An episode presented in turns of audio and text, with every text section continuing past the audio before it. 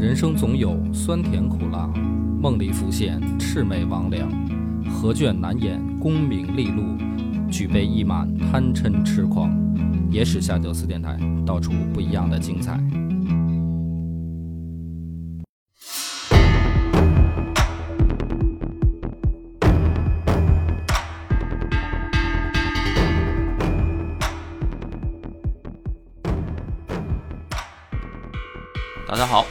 收听夜史下酒，我是主播鹅八波。老文来，然后我们今天的嘉宾啊，其实你记自己细细菌佛细菌佛，对，实际上是在这个超级优化里面露了一面儿。今天跟我们来录一期常规节目啊。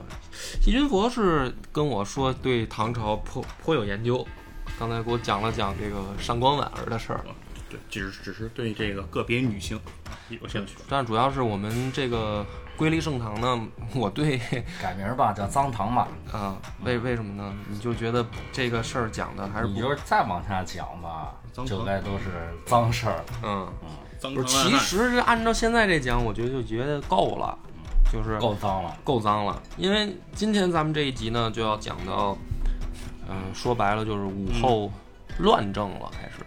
啊，之前呢，嗯，怎么说吧，好歹也是没有越雷池的那一个关键性动作，啊，嗯。但今天就要讲到这儿了。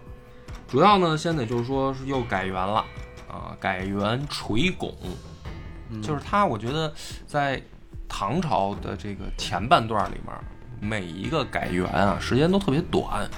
你像李治就改了这么多次，到武则天这儿又改，实际上听起来年号很多，都是同时段发生的事儿啊，相距都不长。嗯所以垂拱这个年号呢，可以说是大唐在世人眼里，我说的是这个出世的世，不是说世界的世啊，嗯在世人眼里，世族，世族眼里是一个黑暗时期。首先呢，就是把这李哲啊给扔在房州，就是他这儿子李哲去啊，咱们还是叫李显吧，啊，嗯，对，老三给扔到房州，嗯然后呢，说这个时候武则天已经六十岁了。按理来说，一个六十岁的人应该怎么说？过该过退休生活了吧？像咱们现在来说，对，老太太呢不去，折腾的呢越来越凶。首先就是先满足自己的这个个人私生活啊，不是李治也都驾崩了吗？嗯啊，李治临崩之前，反正跟他的这个夫妻生活也不多，据说。于是呢，老太太想起了一个老情人儿，就是去这个道观里面当姑的时候，咱们之前提过一嘴的那个冯小宝，啊，就想起来说这个老情人儿还在呢。于是呢，就把这个冯小宝找到，嗯找到以后呢，因为他是一和尚，冯小宝是一和尚，就让他当这个洛阳白马寺的主持，啊，这个也方便，也算咱们搁现在来说千年古刹啊，就是弄一个这个奸夫啊，跑去当主持，有损这个佛家清誉，反正也是。去了以后呢，为什么要这么安排呢？就是说啊，这不是主持他就可以做法事吗？然后我呢就可以去寺庙里面假装给这个历代唐朝的这个先王啊啊就祈祈福什么的，顺便做完法呢就去后面这个亲热一下，大概就是这么一个意图。结果呢，这个想来想去吧，觉得说这天天跟个和尚在这儿不不合适，嗯是吧？而且这冯小宝呢，据说是出身微贱，啊，在唐朝这样很重视出身的大社会环境里面，觉得有点儿就是不太提气。嗯，怎么办呢？让冯小宝改姓薛，啊，然后呢还赐了他一个名字叫薛怀义。所以你说叫冯小宝，可能好多人就是觉得说你这又瞎编，哪有这么个人啊啊！这不就是为了黑武则天，然后给他弄一个奸夫啊，叫冯小宝？不是，人家后来有名字叫薛怀义，对，这个就出名了。对，这个就比较出名儿。为啥叫薛怀义呢？让他呀当薛少的同宗，这不是太平公主嫁那老公嗯。薛少，不是薛家吗？薛家是贵族，于是呢说你们当同宗吧，然后呢让自己这驸马爷管薛怀义叫继父，哦，啊，继就是伯仲叔季的这个季，继父啊，四季的季。嗯。然后呢，这个这事儿呢，就算是给他伪造出身了吧？啊，这个改换了自己的这个出身背景。开始的时候呢还好，就说薛怀义啊，还知道说我呢怎么说呢，就面首啊，面首呢就不要太猖狂。但是呢，慢慢慢慢，因为武则天吧，在朝中已经有点就是呼风唤雨这个架势了，所以呢，这个阿谀奉承的人自古到今都不少，嗯，所以有的人为了巴结武则天，就巴结到薛怀义这儿来，啊，您跟皇帝不是不能叫皇帝，您跟天后玩的近啊，是吧？您是枕边人，这谁不知道啊？所以导致呢，说这个薛怀义后来就是出入啊，都是宦官拥护，就他周围跟着宦官走，而且呢，骑御马，就是皇家的马，他骑着。这个用咱现在话讲，就是比如说您这个出门啊进去的，你都是这个国家的这个领导人开这开的这车，你给私用了，嗯，这样导致呢，这个薛怀义呢就有点不知道自己几斤几两了，做出了一些很过分的行为。其中呢，有一个很典型的，就是这兄弟有路怒症，啊，绝对不允许在大马路上被人超车，什么别车加塞儿这种的。那么如果出现这种现象了，怎么办呢？就是下来口吐芬芳、舞舞旋旋，加这个啊拳脚相加、打打闹闹的这这种情况。最严重的时候啊，说这右台御史叫冯思绪，有一次在大马路上啊两车剐蹭，是交警还没到的时候，人就私了了。这个私了的方式呢也比较直接，他就把这个冯思绪给揍了。这不是底下都带着下人嘛，一些恶仆，那咱们家想象的这个历史上的恶奴恶奴啊，啊，就上来就把这个国家干部给打了。嗯，打完以后呢，这个冯思绪呢也怂，啊，就认了。就是你你牛逼，我惹不起你，知道您是这天后的人，啊惹不起。甚至是说什么呢？到这个武承嗣、嗯武三思都来巴结这个薛怀义的程度。按理来说呢，您就真是我姑父，我也执一个子侄礼就完了，嗯，对吧？这哥俩呢，有点变成这种呼来喝去的这种主仆礼了，就是在薛怀义面前。那不，这个我也能理解，是吧？因为毕竟他们爹呢，这个在武则天那儿也也也并不露脸，所以呢，这为人处事呢，就是变得有点阿谀奉承。直到有一次呢，就是温国公啊，这哥们儿叫苏良嗣，也在大马路上碰见了。这还这回还不是两车剐蹭的问题，嗯，这个苏良嗣呢，知道这薛怀义嚣张跋扈啊，于是呢下车先行礼，因为这个古代呢这个马车也不快嘛，看见了下车行个礼也也没那么困难。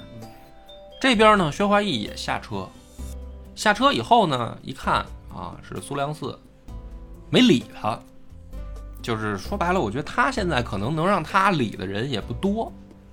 没理他以后呢，这个苏良嗣就急了，就直接就张口就开始，嗯，就是你是个什么东西啊？我跟你打招呼你不理我，这样呢，这两边就开始吵上了，是吧？这个也 就不能假装看不见了。吵着吵着呢，就是开打。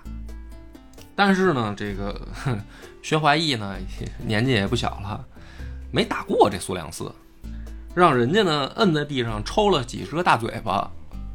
完事儿呢，这个就这事儿就急了，嗯，就说行啊，你别走，我摇人去，你等着，就闯到这个皇宫里面来找他这个哼 姘头，找武媚娘，说你就就可能伸着脸啊，说你看这大手印子啊，我让我让人家这个 用佛家武功给揍了，你给我做主啊！这个时候呢，这武则天很机智，她说你从哪儿出的门啊？说我啊，我怎么怎么走的啊？就是我这个这回采用的是那条路线啊。武则天说你这属于找抽，说你啊，你走北门合适。这南衙这边都是宰相走的地儿，这个古代咱们要是因为唐朝的啊，只能说去看看长安的这个设想当中的复原。嗯嗯，最具体的呢，看一看《东京梦华录》，就是宋朝的时候。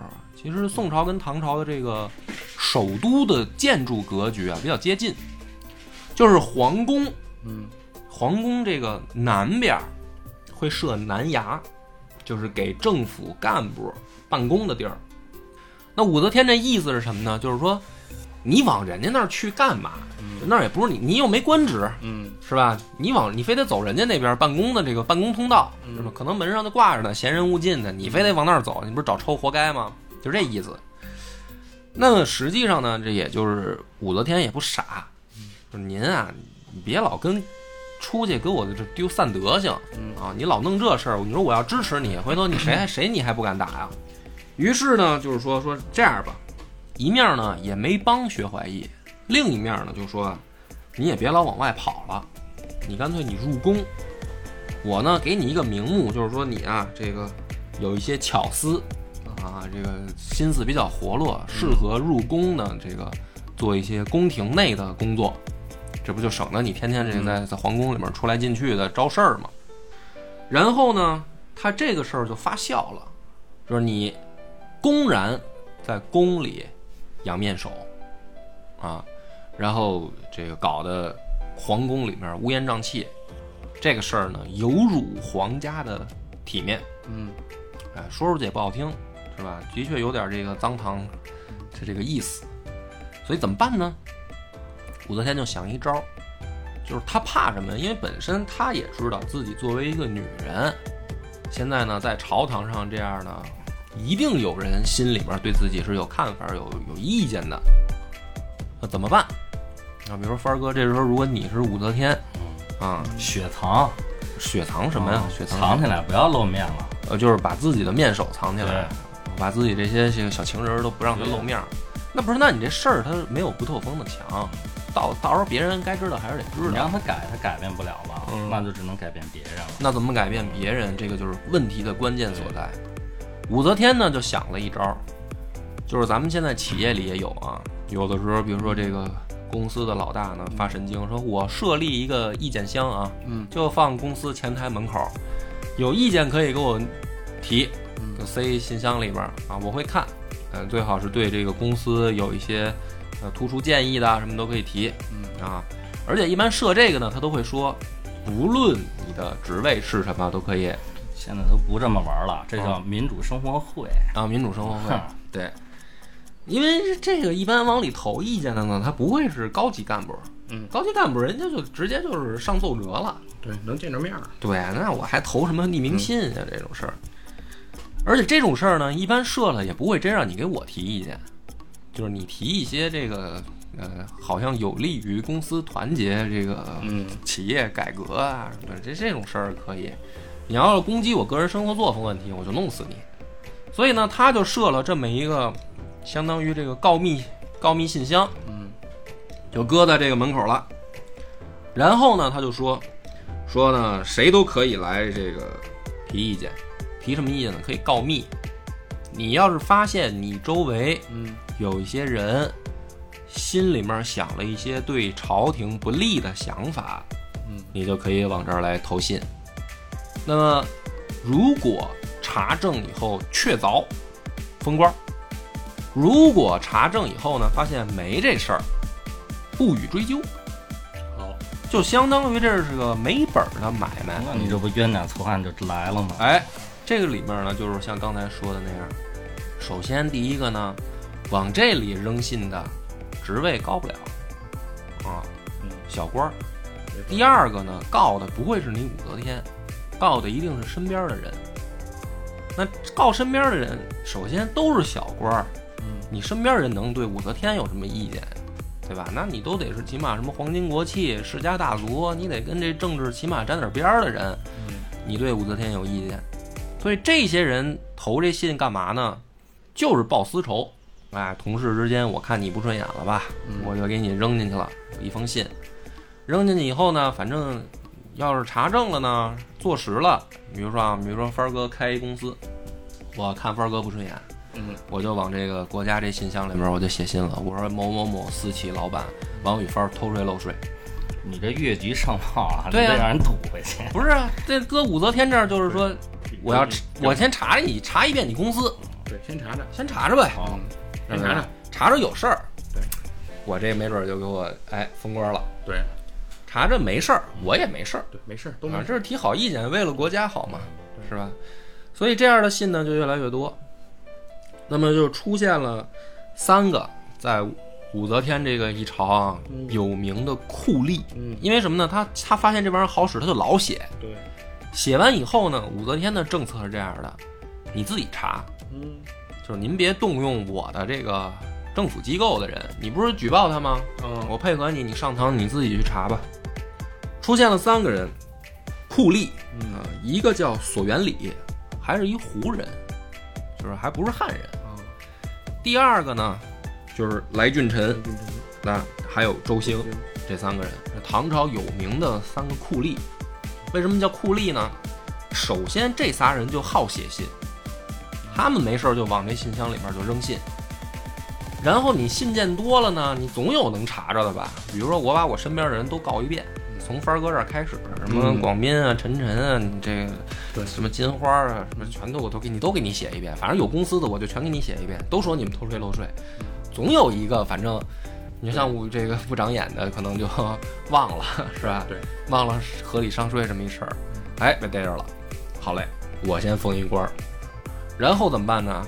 我就接着写，我反正我认识不认识的吧，我就点名吧，把这个新浪微博打开，你就打从这个热榜 热搜我就开始，就是这些明星演艺人我全写一遍你就先往下买，啊。然后写完了以后，我不是自己查吗？我带队查，嗯我查怎么办呢？直接抓到大牢里面上刑。嗯哎，就是当时是这样的，说这个狱中啊，就是这个因为告密信弄的这个监狱，嗯狱中实际上就是这个刑讯逼供。当时呢，出来了好多词儿啊，这些词儿呢，猛一听，你觉得呢，好像是一个褒义词，比如说什么呢？嗯，凤凰晒翅，这个什么仙人献果，玉女登梯，就是各种这种词儿就出来了。嗯实际上这些词儿是什么意思呢？是上刑的这个刑具展现人的那个样子造出来的词儿。比如说凤凰晒翅是什么呢？就是把你的两个手捆上，嗯然后两边呢拿人，不是你手捆上了吗？嗯捆在刑具上，然后转那个刑具，拧你的胳膊，这叫凤凰晒翅啊。这个什么仙人献果就是什么呢？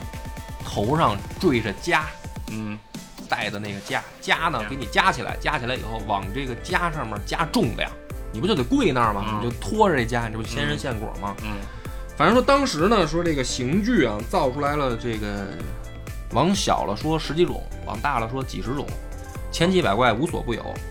这个各种的酷刑啊，比如说把这个醋烧热了以后往鼻子里灌，然后拿这个铁圈儿，啊，悟空那个铁圈儿箍头，嗯然后拿这个木楔子砸这铁圈儿，砸的紧啊，砸到紧到什么程度？说有的人啊，嗯砸的这铁圈勒的脑浆迸裂，是酷刑，什么意思呢？为什么刑讯逼供有效？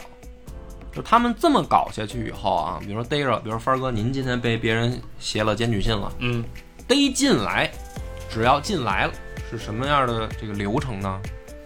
不问你招不招，先没有问啊，先给你介绍一下我们这边都有什么工具，就把这些刑具呢一个一个抬出来，就给你介绍。嗯，码一买，这个是什么，嗯叫什么啊？然后这个啊怎怎么应用，然后这个叫什么？这十几个给你摆在眼前，然后呢，他不问你招不招，什么这个啊，你这个事儿是怎么办的，是吧？你都这个都跟谁怎么都不问，就直接就是问，你说你想体验哪一个？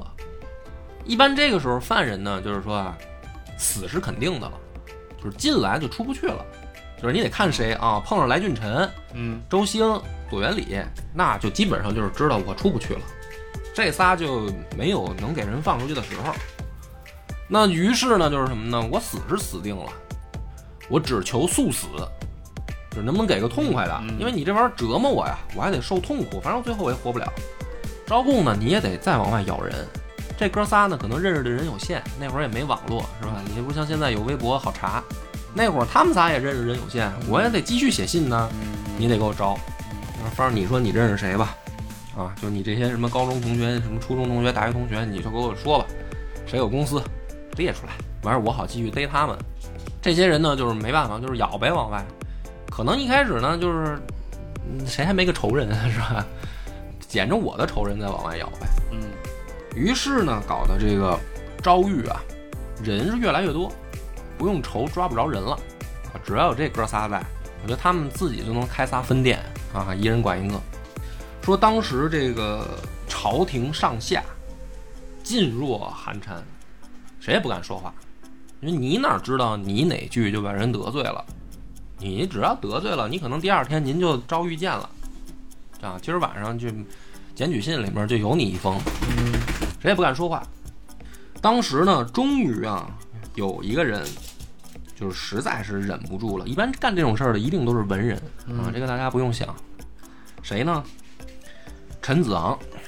陈子昂，大家可能在历史上不出名儿念啊，去看这个《唐诗三百首》念天天，啊，对，前不见古人，前不见古人，后不见来者。嗯这个陈子昂实在忍不住了，就写了一封密折给武则天递上去了，嗯写的很优美啊。就是一般像这大家一听我讲到这儿就知道，又是要文学赏析的时间到了。简单念一下陈子昂的这封密折啊，说今执事者及徐敬业手乱昌祸，江西监员，穷其党羽，遂使陛下大开诏狱，重设严刑，有计设嫌疑，辞相逮引，莫不穷补考察，至有奸人迎祸，乘险相诬，纠告疑似，希图绝赏，恐非罚罪吊人之意也。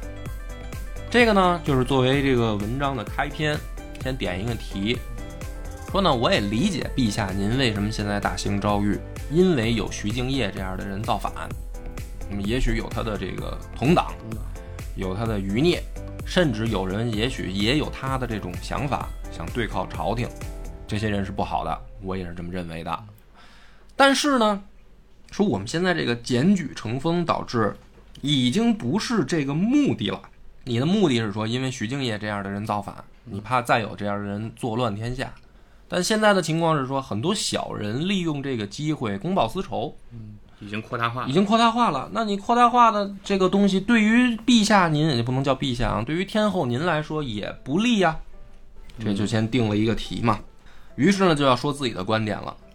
臣妾观当今天下，百姓思安久矣，故扬州构逆，待有五旬而海内俨然，先臣不动。陛下不务玄墨以救鄙人，而反任威行以失民望，臣于暗昧，切有大祸。什么意思呢？就是说，你看，就算说徐敬业造反，没多长时间不就平定了吗？为什么能平定呢？说现在天下老百姓啊不想打仗，不想搞事情，就说明呢您治理的是不错的，挺好。所以想造反的人呢，反反也弄不了多大动静就完事儿了。可是问题是现在你这么搞下去的话，就失去民望了啊！很多人被诬陷进去，冤假错案一多，你就没有民心了，那可能真的就有人该造反了。嗯，于是呢，说福建诸方告密，求累百千倍，及其穷尽，百无一实。就是说这么多告密的里面，如果你让我陈子昂说，嗯百无一实，都是瞎编的，嗯，就跟这个什么想造反，因为原本你的目的是怕人造造反作乱，嗯说这些案件里面现在有有一百件，都不是说有九十九件，一百件都不是这个目的，都是冤假错案。嗯陛下人数又屈法容之，遂使奸恶之党快意相仇，睚眦之嫌既称有密，一人背诵，百人满狱，使者推捕，灌溉如是。或为陛下爱一人而害百人，天下于与莫之宁所。就说你这个事儿一搞，一个人牵出一百个人来，然后咱们就都进诏狱，扩大化越来越严重。原因就是因为你，你不说这个告密错了，你不治他罪啊，对，没成本的买卖。所以呢，说开始举例子了啊，你看古文写到这儿就得就得举例子了。臣闻隋之末代，天下犹平，杨玄感作乱，不逾越而败，天下之弊为之土崩，征民之心犹望乐业。炀帝不务，专行屠戮，大穷党羽，海内豪士无不离殃，遂至杀人如麻，流血成泽，天下弥然始思为乱。于是雄杰并起，而隋族亡矣。夫大狱一起，不能无滥，冤人皆余，感伤和气，群生劳役，水旱随之，人既失业，则祸乱之心猝然而生矣。古者明王重慎刑罚，盖据此也。什么意思呢？就是举例子嘛，说你看这个隋朝，当时也有这个事儿，杨玄感作乱，作乱，后来不是被平定了吗？对，平定以后呢，就查杨玄感的这个余党，就从这个首都开始查，又查出来不是这个几千人嘛，然后就都宰了。说本来呢，其实没事儿，嗯。啊，杨玄感本来也没有说多得人心，或者说咱们之前讲也是说他顶多是在上层很得人心，你对于老百姓来说，谁他妈知道他是谁呀、嗯，是吧？或者说很多跟着他造反的都是胁迫。本来也没翻起多大浪，啊。结果好，你把叛叛乱平息了，然后你又查同党，又查出来几千人，这几千人也有家人、有孩子、有朋友啊，对对吧？那你这么一搞呢，真的是从首都开始就失去人心。就他说的是隋朝嘛，嗯然后最后天下作乱，天下一作乱呢，就是百姓失业嘛，嗯就是我想好好上班啊，我可能就是没多大志向，我就开这个小卖部，我一亩三分地儿，或者说我就在家种个地。好了，现在天下打仗了，各地都有土匪，你一打仗肯定就有暴民啊，对，对吧？然后我想好好干活，我也干不了，我只能怎么办？我只能就近加入黑社会。上我想好好干生意，我干不了啊。对上街 B L M，对啊，天天这个这天儿一亮，就是一帮暴徒过来要抢我，那我怎么办？那我也只能加入暴徒。所以然后天下大乱，群雄并起，就是说隋朝不就亡了吗？然后呢，说还没完啊，还这是隋朝是第一个例子。第二个说，西汉武帝时，巫蛊欲起，使太子奔走，兵交关阙，无辜被害者以千万数。宗庙积富，赖武帝得壶关三老书，豁然感悟，移江充三族，余欲不论，天下已安。古人云：“前世之不忘，后世之师也。”福愿陛下念之。就是说这个事儿现在怎么解决它？就是已经发展到这儿了，啊、也有例子。汉朝汉武帝也有五谷之祸，后来呢，这不是就幡然悔悟了吗？就是把江江充夷三族了吗？就是他这书里边，他上这奏折里面这么说，说你看这不事儿就解决了吗？就是说赶紧停止，还来得及，这意思。上去了呢，这个史书里面写的很简单，就是压根儿就是石沉大海嗯啊。武则天根本也就不搭理陈子昂，是吧？所以陈子昂呢，这个作为一个文人，呃，这个心里面很很担忧天下这个安危，是吧？国家命运为己任的这种人，他肯定心情就很郁闷。为什么讲陈子昂呢？他作为一个代表，嗯而且人家确实写了这么一篇文章，还能被记述下来，那就是说他是当时那个时代的一个缩影。缩什么影呢？实际上，这个文章里面表达了两种意味。嗯第一个呢，他们其实并不敢反抗了。就按理说，一个女人嗯现在已经说白了就是后宫干政，干到这种程度了。嗯啊，然后这个重用外戚，对，然后排除这个贤良，还制造冤假错案，这个基本上历朝历代发展到这一步的时候，可以说天下就可以共击之了。嗯，对，这要是司马光就是你别说他是一对你别说他是一女的了，他就是一男的，他敢干成这样。你别说三国吧，他还是连行费力，董卓干了一次，嗯。关东就群雄就起来了。是。他现在是已经不止一次了，从太子的时候就开始玩这一手，玩到现在，就是儿子们就是已经就剩下这个李旦在这儿装蒜了。呃所以陈子昂的这个文章我读出来，第一个是说，反而大家不敢弄了；第二个呢，又对他表示了强烈的不满，就是要分对错，就是说你现在这事儿是错，我不敢烦你，但是我得给你提意见。太无力了。太无力了，太无力了。嗯于是呢，这个陈子昂的这个我们就搁在这儿啊。还有一类人，就是这个是属于跟武则天唱反调的。有一类人是顺着武则天的，比如说谁呢？之前平徐敬业的李孝义，他是带兵出征去平了徐敬业造反的人。按理来说，他是站着武则天这边的，而且是顺着武则天干事儿的。结果呢，这哥们儿因为他有功啊，嗯，也有点儿志得意满，支棱起来了。嗯，结果遭到武承嗣的诬陷。然后呢，诬陷的他一开始说呢，说这家伙猖狂嗯啊，目无法纪什么这些吧，就找茬儿呗。嗯然后武则天呢就说，那这样的话，那就是贬官儿呗，嗯贬成这个施州刺史，行不行？外放，外调。还没完，武承嗣说说这个家伙啊，老跟人说说自己的名字里有个兔，兔字儿，嗯，就是那个小白兔的兔，兔他不是叫李孝义吗？李孝义义的那个走之旁里面是一个兔子的兔。哦他说李孝义啊，逮人就说说兔子是月中灵物，哦说咱们说那个月亮上有玉兔玉兔嘛，嗯他说月月亮上有玉兔，他说兔是月中灵物，嗯当为天下仰望。因为嗯月亮不是在天上，大家不是抬头看月亮吗？说玉兔不就顺便也被大家仰望吗？嗯他说，这个李孝义呢，老跟人讲这故事，啊，其实也不是什么大事儿。就我也好讲讲这种故事，讲讲我出生之前我妈做什么梦什么的，嗯经常给帆儿哥讲，说帆儿哥也不信。哎，这回好了，是吧？嗯帆儿哥跑去给我告状去了，说他老讲这种故事，你说他什么意思？就把李孝义除名发配，发配路上嗯就病死了。那这个就是另一派人，这派人是什么呢？就是我，我其实没有给你提意见，我还顺着你，嗯只不过呢，那你说我图什么呢？是吧？这个酒色财气嘛，嗯就是说，如果做人没有很高的追求的时候，无非就是追求酒色财气。完事儿，我追求个酒色财气也不行，也容易得罪人。完事儿呢，你就弄死我。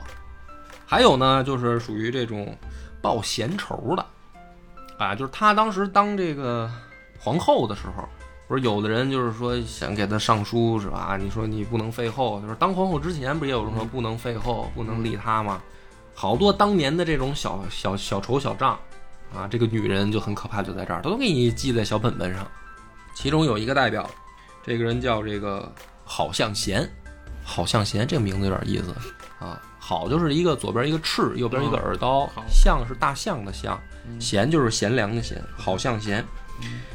他呢，他他还不是他自己当年提意见，嗯他爷爷当年提过意见，哎，被武则天记在小本本上了。好了，这个时候不是咱们这个大搞揭发检举吗？嗯有人就揭发这个好向贤。好向贤其实倒不是因为揭发检举，是因为武则天说行，孙子你爷爷当年这个给我嗯捣过乱，我就得弄你。而且呢，因为弄他啊，还在这个武则天一朝啊开了一个惯例，嗯什么惯例呢？就是说上这个法场，就是看过《水浒》吧，嗯劫法场，嗯嗯法场不就是处斩犯人吗？把人弄到菜市口砍了的。嗯然后这个影视剧里，大家看啊，就是说一般犯人啊，在这个被砍之前呢，还得跟左右旁边聊两句，是吧？比如说旁边儿子也压着，嗯说孩子别怕，别哭，一刀的事儿啊。嗯或者有的那个说三十年后又是一条好汉什么的，嗯这不都是张口还能说几句吗？是啊，武则天这一朝不行，全得拿这个木塞儿把嘴塞住，哦然后斩首。为啥呢？就因为这个好向贤，说这家伙也是，嗯压到法场上以后，反正一看我也活不了了，得了，今儿就是今儿吧，就是我就骂吧。说你武武则天，你个臭不要脸的，你在宫廷里面养面首，招大和尚，你们通奸什么，就开始在，反正在法场上他就一通乱骂，完死是死定了。然后武则天就说行啊，以后犯人临刑前都把嘴给我塞上，啊，不允许乱骂。这也是一种，就是他也没提意见嗯啊，他不，他他也没猖狂嗯啊，他跟这个李孝义还不，李孝义毕竟是恃功而骄，可能他也没有，就是平地降祸，还是他爷爷招的，完事儿就搞定死了。所以呢，这个时候朝中啊，基本上是除了这种，我觉得啊，真的是奸邪之徒啊，嗯，但凡有点正义感的人，其实可能都对武则天不满。我就可能分成两派了，一派呢是什么呢？抓紧拍马屁，反正不问对错，只问结果，你是不是忠心于天后？另一派人呢，就是装孙子，就是反正别招事儿，别惹事儿。那么可能呢，我认为间接导致了一个结果，就是科举制的发展啊。嗯哎，注意啊，我讲的是野史啊，嗯不是正史。科举制真正的高速发展的一个节点是在武则天这儿，就虽然从隋朝开始，但是呢，大家也知道，就是说从隋朝开始到武则天之前呢，所谓的这个科举啊，并不是像现在咱们想象的这个高考加公务员考试，嗯，然后绝对公平、绝对认真、绝对合理什么的这种啊，不是，嗯，有的时候还是说，首先考什么呢？是不是真考什么明经策论呢？也不是，就是刚刚开始，大部分的时候考文学。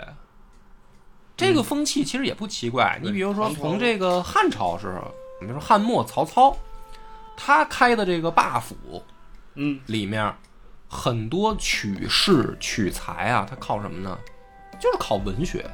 曹操本人就热爱文学，你看后来他儿子曹丕、曹植，曹植为什么热爱文学呀、就是一部分是因为他爹就喜欢，第二个就是说他们看谁有没有才华，考什么呢？不是考你数学，说你给我算一下这个二元一次方程，他嗯不是，他说你给我写文章，对，文章写得好，那我因为本身读书人就少，认字儿的就少嘛，你像古代嘛曹，丕就说嘛，文章哎经国之大事。而且这个文章呢，在古代它有神秘性。什么叫神秘性呢？比如说啊，咱俩都写这个记叙文，帆儿跟我，我们俩都写记叙文。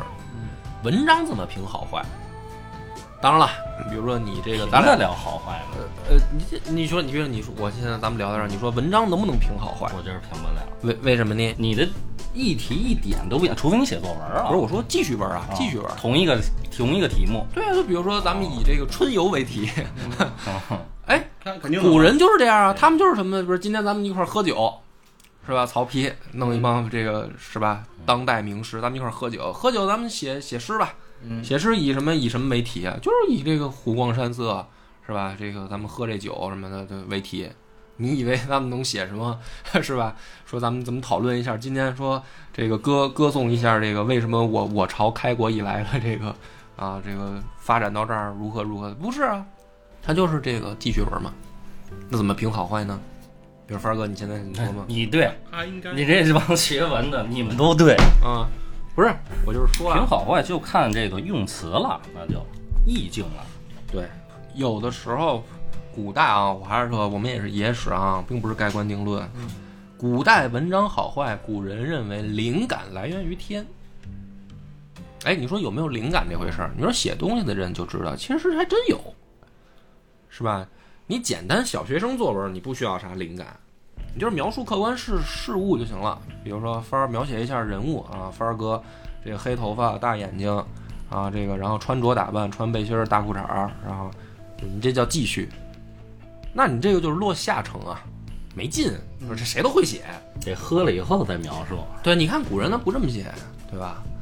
唐朝的诗人，你看这个李白写诗，那个牛逼吹的，对，一喝高了就要上天，对吧？李李白老师经常是这思路。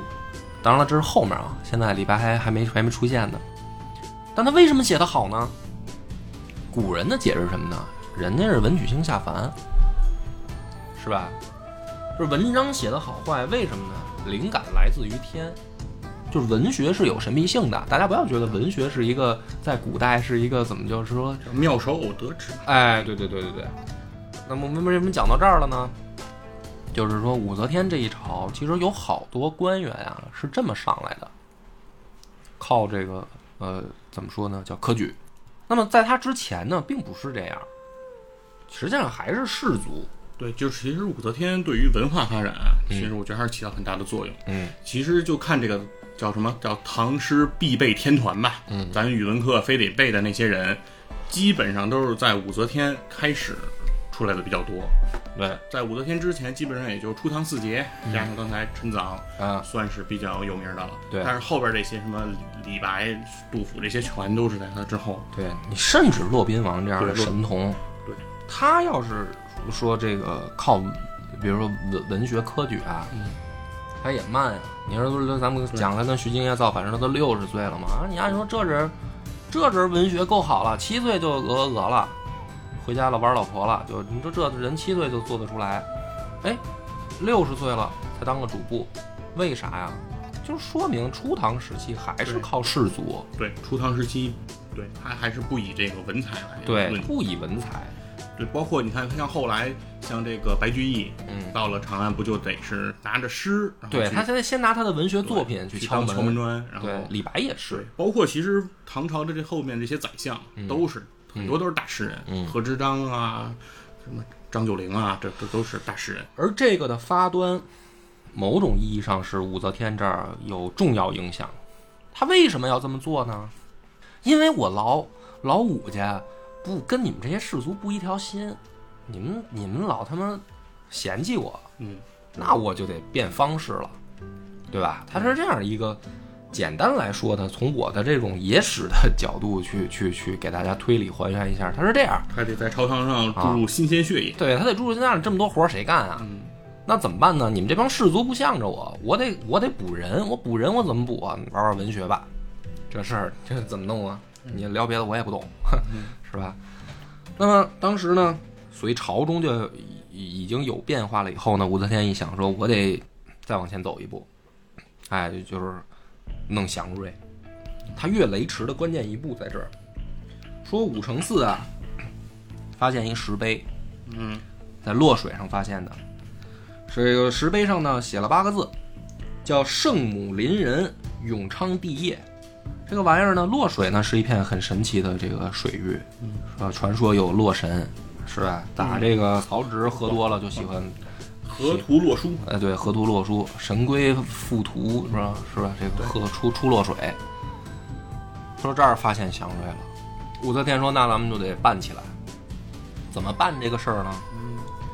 就是既然上天赐我祥瑞，我就得举行盛大的典礼，然后来拜谢上天。那么盛大典礼呢，有一个政治上的关键点，就是诸王，李李家的诸王嗯得来参会。就是你们是这个点缀，嗯我是要接受上天的任命了，嗯你们得到场，你们不但得到场，你们得给底下拍掌、鼓掌。然后呢，他就叫什么请柬吧，给这些李姓诸王。然后比如说这个什么呃琅琊王啊，什么这个东莞公啊，什么这些啊，就就都接到邀请函了。这些老李家的子孙呢，接到以后呢，就不敢去，因为当时呢就有一个传言，嗯说他搞这个是干什么？会不会是说要趁这个机会啊，借了洛水授徒的名目，召集宗室为屠戮祭？啊，大家不是都在外地吗？对，给他们都招聚齐了。聚齐了，咱们一一一一刀炖了，是吧？就跟这个当年南北朝尔朱荣是尔朱荣干的这事儿，全给你们家推落水里，给淹死就完事儿了呗，对，是吧？大家都不敢去，于是呢，不去呢，就是有人啊就挑头了，啊，最先挑头的这个人就是琅琊王李冲，他呢先给其他的这些诸王去信，他以谁的名目呢？说我呀接着庐陵王，就李显嘛，现在不是被废了吗？嗯说我接着李显的这个秘密书信了，号召我们起来干嘛呢？说这个神皇将以李氏社稷转授武士，所以大家起兵造反吧。这个李冲呢也很愣，他不是光写信鼓捣别人，他自己就在当地募兵五千就干了把这事儿。结果呢，当时带兵啊，打到五千人嘛，打到吴水城下县城啊，嗯。吴水县城。吴水县城里面多少人呢？嗯。一千来人，不到两千人。然后这哥们儿带着五千人5000人。杀到县城下面呢，说：“哎呀，这个咱们得用兵法啊，嗯。火攻城门，就把那个稻草什么的往城门下面一堆，说放火把城门烧开，嗯。然后咱们顺着这个火势进城。可是呢，最丢人的呢，就是他他妈没算风向，他冲前面嘛，嗯。一放火自己给烧伤了。占下风口啊，自己。啊，自己站下风口烧烧了一个通红，嗯。啊，身上冒着香味儿就回营了。回营以后呢，他手下这帮人就是说说完蛋玩意儿，嗯。说这咱们跟着这么个人干，没戏。当时呢，这个野史里边的意思呢，就是说说为什么风向不助他，不得这个老天爷的这个怎么说庇护，就是他造反跟国家作对啊，他是反贼，嗯就大家会这么去解释。然后呢，这就是嗯没人想跟着他干。这哥们儿呢，这个好不容易垒了五千人啊，都跑了。跑了以后，最后一看，左右就剩几十个家里边的这个童仆啊，下人还跟着。说好了，那个我今天咱们开个会，大家也都到场了、啊，没没到场的也都跑了，嗯造反失败，跟我回城 啊，就就回这个他自己的大本营。嗯回去以后呢，他大本营在亳州，他是亳州刺史。亳州刺史，嗯，回亳州以后呢，就是这门吏看大门的一看嚯，王爷牛逼啊！身上这个这冒着香味儿就回来了，还跟了几十个童仆，就别给他开门了吧。就您要是成事儿了，是吧？我们这个 热烈响应。你说你这完蛋了，你这弄得跟逃犯似的，这就别开门了吧。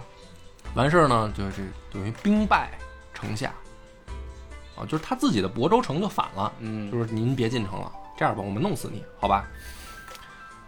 他弄死了以后呢，这些人为什么要弄死他呢？嗯拿着他的首级，我们就邀功啊，因为、嗯因为我们是这个反贼的这个等于大本营，对，这玩意儿政府大军一到，我们就谁都别想活。嗯我拿你首级，我邀功，你看我们我们算评判政治觉悟高不高？嗯当时的这个评判的人已经到了，这个人叫邱神济，啊，是当时官拜左金吾大将军，就已经杀到城下了，准备来评判。一看说这李冲的首级献上，怎么办呢？首级先装兜里，把这个一干人员全部宰。宰了以后是干嘛呢？这功是我邀的，嗯不是你们要的啊。然后我说，他们负隅顽抗，被我全部斩首，然后这头我弄着了，嗯就就等于在亳州就住下了，往这个首都保洁。然后呢，这个琅琊王李冲啊，他爹，他爹是豫州刺史越王李真。李真呢，本来一听说，你看我儿子已经五千人开打了，我这当爹的也不能落后边啊。嗯于是，在豫州呢也起兵，嗯啊，人数都差不多，也得兵五千。他爹呢，的确动作慢，这五千人刚凑齐呢，他儿子就败了。嗯消息就传回来了。同时来了的消息是，政府发了十万大军去平他爹。你你豫州刺史，你地儿大呀，我们得多派点人。他就慌了，说这怎么办？啊，我我我这个五千人，但是呢，当时这个就碰上有高人了。嗯。啊，首先他这个女婿叫裴守德，就是说这个老岳父，你放心，我武艺高强，啊，这个我有万夫莫当之勇，你你交给我。完事儿呢，给他请了一些僧俗老道什么的，嗯。就在这个他这个大本营里边儿，这个念经做法，刺激这个符水，就是给他这些五千人啊，说算标配，嗯你们弄点护身护身符，嗯，道爷开过光的，带上以后能够这个刀枪不入。好，义和团，哎，你别别别瞎说，义和团在他后边儿，嗯我觉得义和团学他差不多。完事儿说咱们这个天兵天将相助嗯啊，然后出去以后，这女婿带着兵就是硬刚十万大军啊，嗯然后就全军覆没嘛，这个很正常嘛嗯啊。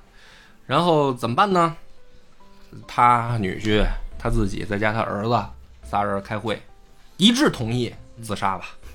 对，就是没戏啊！这个天兵天将也不管咱了，嗯自杀了，评判成功啊！大家这个往首都报消息，是吧？这个反贼都已经拿下了，很开心。于是呢，这个武则天就得追查余党，嗯那就是你们这帮造反的带头的不就完了吗？那就又开始了，揭发检举吧，查吧。开始呢，就让这个朝中大臣啊去，就说你就是抓余党，嗯发现朝中大臣不给力，怎么办呢？周兴来，你就别在首都弄冤假错案了，你去河南弄去。啊，不不，洛阳本来也在河南啊，就是你你出城弄去，就把这周兴派过来。派过来以后呢，那这个就好抓了。嗯就是但凡那些当时接到书信的，就是李冲不是当时就写书信给这些李氏的王爷们吗？嗯霍王李元轨，那这个江都王李旭，韩王李元嘉，鲁王李灵魁，嗯啊，这个东莞公李荣，嗯就凡是当时接到书信的，有一个算一个，全部抓起来弄死，就送回首都斩了。嗯要么就是当当时就在当地就斩了。这还那你还得看这个管的大小啊，你像这个像什么这个东莞公啊，这个就不用押回首都了，就地处斩就可以了。有的呢，比如说贬到外地，说是贬，是路上就弄死。嗯，李氏这个很多王爷就没了，没了以后呢，这河南地面上就空了。他不是原本这个李真是豫州刺史，河南地面上空了，咱得派人啊。嗯就引出来一位贤相，狄仁杰。这个狄仁杰，在咱们现在才把它讲出来，但是实际上他他当时在朝中已经是官拜右丞，就是已经是高官了。那是，而且他是这个文昌台右丞。咱们说过这个，嗯当时武则天不是好改官名吗？嗯他是因为什么事儿起来的呢？这个狄仁杰，他之前呢就办了一件事儿，说他当时先干的是江南巡抚大使，然后狄仁杰呢到江面江南地面上一看，说嚯，老热闹了。说当时江南老百姓干嘛呢？特别热衷于淫祀，淫就是淫荡的那个淫，祀是祭祀那个祀。淫祀呢，大家不要误会，不是把这个大大型裸体 party 什么的，不是这个意思，而是说非法祭祀，就叫淫祀。就是说您供这神啊，反正也没有什么国家正式认可的，啊，就乱七八糟胡供。江南地面上呢，就是盛行这个玩意儿，啊，就拜这个邪神嘛，就相当于，因为你就是简单理解，不被政府认可的就是邪神。就也不管你拜他因为什么，有的人可能拜说我想升官发财，有的人可能是说我想这个求子，是吧？有的人是反正想这个健康长寿，你就他可能拜银寺的这个目的并不是要造反，嗯，哎，不是要搞邪教，但是他没在那个宗教管理局注册。哎，这就是很严重的问题。嗯所以说狄仁杰呢到江南以后干的一件事儿啊，就是查了有一千七百余座银寺祭祀，你就想想当时的规模嗯啊有多大。所以呢，老狄呢到这儿就把这个就给给就是都拆了嗯啊。比如说你比如说当时咱们看《封神演义》吧，哪吒给他妈托梦说：“妈，我这没身体了，你得给我这个弄点配享这个这个供奉什么的。”然后他妈不就给他弄一小庙，里面供着哪吒，然后他爹去了不就给拆了吗？是吧？狄仁杰干的就是这事儿，啊，就是把你们这些乱七八糟的瞎记的这都给你拆了。拆了以后呢，说这个当时啊，吴楚巫风从此尽绝，就是因为他这么一弄，这个江南地区啊就不再乱搞了。武文，然后狄仁杰是因为这个事儿升成的文昌阁这个右丞，他是因为这个升的官儿。所以我觉得呢，你说后来这个徐徐老怪拍的这个这些电影啊，老看狄仁杰神神叨叨探案啊什么的，有点根据。在野史的话，他就是的确他就是跟这些妖魔鬼怪做斗争的这么一个，因为这个提拔上来的，把他派河南来了。狄仁杰呢到河南一查，说就是周兴之前抓的这个余党啊，嗯抓了多少呢？三千人，就是把这些脑袋大的这些王爷都弄完了以后，还在当地抓住了三千人。狄仁杰呢，心想说这事儿啊就不对，嗯。就是这里面明显就冤假错案，可能就多了，怎么办呢？说这样，先把这些人啊刑具给下了，这都是加起来了，嗯。啊，先把刑具下了，然后密折飞书首都，给武则天上奏折。奏折的内容是什么呢？大概意思就是说啊，说罪求甚多，但是实属家务，就是不是这些人，这个明显就是周兴胡搞出来的。嗯说臣呢欲有所请，但四位逆人中礼。就是我要是明摆着上书啊，我为什么奏密者啊？我明摆着上书，看起来我就像给叛党说话，我不能公开说。但是呢，说作为一个忠，就是那么正直的人吧，我知道这些人是冤假错案以后，我也不得不说，所以我给你上了一封密折。然后呢，武则天给他回了一封信，说这样吧，死罪可免，全部戍边。就是你发现呢，到这个时候啊，老狄狄仁杰，还确实是说话有点用，是吧？你要是搁之前陈子昂，那就是石沉大海了，不听了。嗯，那么也就是我们可以从这儿再发现一件事儿：武则天提拔的一批人，可能跟之前的人就不一样。他不是真的就不听，他主要是看您的出身背景跟里面心里面你站哪队。像老狄这个，我觉得这就到这儿，我们可以明显看出来，起码在武则天的心里面判断，呃你可能心里面是向着我的，那我就听你说的。嗯，啊，所以说武则天也不是说不分是非黑白，它主要还是一个政治问题，在这个他越雷池的这一一系列举动里面啊。那么，甚至是后来呢，当时这个豫州不是有十万平叛大军吗？嗯，他们这个副手叫张光甫，还留在豫州没走，因为军队嘛，你好不容易开到这儿了啊，说来这儿以后完事儿了，没有说马上就走的。他没走的时候呢，手下就有好多骄兵悍将，嗯，干嘛呢？就给地方上捣乱。于是呢，就是去给这个狄仁杰啊，就是要东西啊，说白了就是你要不给我就抢，骄兵悍将。嗯 狄仁杰呢，碰到这样的事儿呢，一律回绝。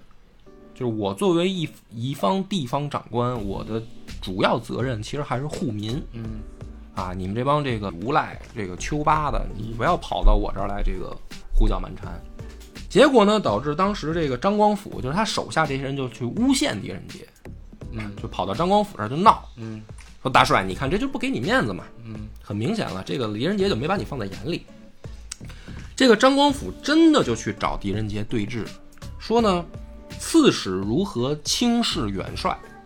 你说这两个人不是一个系统嗯啊，一个是这个地方政务系统的，一个是军队系统的，啊，说那你这个地方官，你就不拿我们当兵的当回事儿吗？我好歹也是个元帅啊。嗯狄仁杰呢回了他一句话，说作乱河南，只一越王真，今一真一死，难道万真复生吗？然后呢，这个话说出来，按理说应该说是铿锵有力啊，可惜呢，张光辅没听懂啊，因为这个文化水平确实也跟不上，嗯要不然怎么带这么多骄兵悍将呢？嗯没听懂，就说老狄啥意思啊？你给我翻译翻译，你这这说这些他妈的云云山雾绕的什么意思？嗯狄仁杰就说啊，说你率这个十万人前来平叛，我问你乱平没平啊？说张光甫说平了呀，说好平了，平了说那渠魁受戮，就是说乱手已经平了，公纵兵暴掠，欲杀降人为己功，岂非是一真已死，万真复生？就这些人，现在就是想好好过日子，啊，你在这儿一通捣乱，你是不是逼反当地老百姓吗？您这不是一真已死，万真复生吗？这张光甫一听说，好嘞，孙子，我听懂了，你还不如不翻译呢。操，说你等着我回首都啊，回去就告诉狄仁杰黑状，就跟武则天就说说这个狄仁杰啊，在地方上目无法纪，啊，这个这个贪污受贿的。于是呢，狄仁杰也因为这个事儿，转为富州刺史，然后袭洛州司马，就是连连次又贬了两次。先是说您到这个富州当刺史，刺史好歹也是说这个州的州郡一级的地方长官啊，然后呢又转袭洛州司马，那就不是地方这个大员了，他说这司马就二把手，管嗯军队里面马匹这这这种事儿了嘛。那么狄仁杰呢，到这儿以后呢，也是属于受了瓜烂，就可以发现，我刚才刚讲完说武则天不是不听话，嗯。可是你发现，哪怕是他手下的人，这个时候正直的意见已经传达不上去了，就是他不是不分青红皂白，可是有人捣乱啊，嗯。有坏人朝中。于是呢，大家就是乱也平了，就簇拥着武则天到洛水，这就回到前文嘛，要向天答谢，就赐祥瑞了嘛，八个大字嘛。然后向天答谢的时候呢，这个百官朝贺，大家在典礼上往上一看，说武则天是身戴这个手戴冕旒，身穿衮服，这个就越了雷池了。就是你之前可以称什么天后，你可以改名字，你可以这个外戚什么这个你干政，冕旒衮服，这就是皇上皇帝的这个打扮了啊。然后你还率领百官，还有各方使节，还不光是什么中央这些地方官，完外国外的这些使者，什么大使都在底下。然后他穿这么一身上来拜祭，就是说向老天爷通话。那这个就叫越雷池了。越完雷池以后，但是没人敢，没人敢反抗了，已经、啊！你看徐敬业也没戏了，老李家这帮人啊，还他妈不如徐敬业啊！真给李家丢脸，反正也是。然后在这个首都造了一座明堂，明堂分三层啊，底下第一层按四时，然后第二层按十二时辰，第三层按二十四节气布置这个明堂，起名字为万象神宫，然后在万象神宫的北面筑起天堂五级。这个天堂五级就是这个通天帝国里面你看的那个玩意儿，通天浮屠那个玩意儿，筑了一个高塔，中共加筑大象，就是说这个五层的塔楼里面嗯。有这么一个大的巨型雕塑，多高呢？说这个天堂，你到第三层的时候，你就可以俯瞰明堂了，就是高度，所以它五层嘛，所以电影里面拍的那个，对，嗯它是有原型的，就是它那个所谓的通天浮屠，说的就是这个事儿。哦，然后第二年，武则天改元为永昌元年，就垂拱五年改为永昌元年，然后自己坐在明堂里接受万邦朝贺。这实际上到这儿就是越了雷池最后一步了。那么预知后事如何，且听下回分解。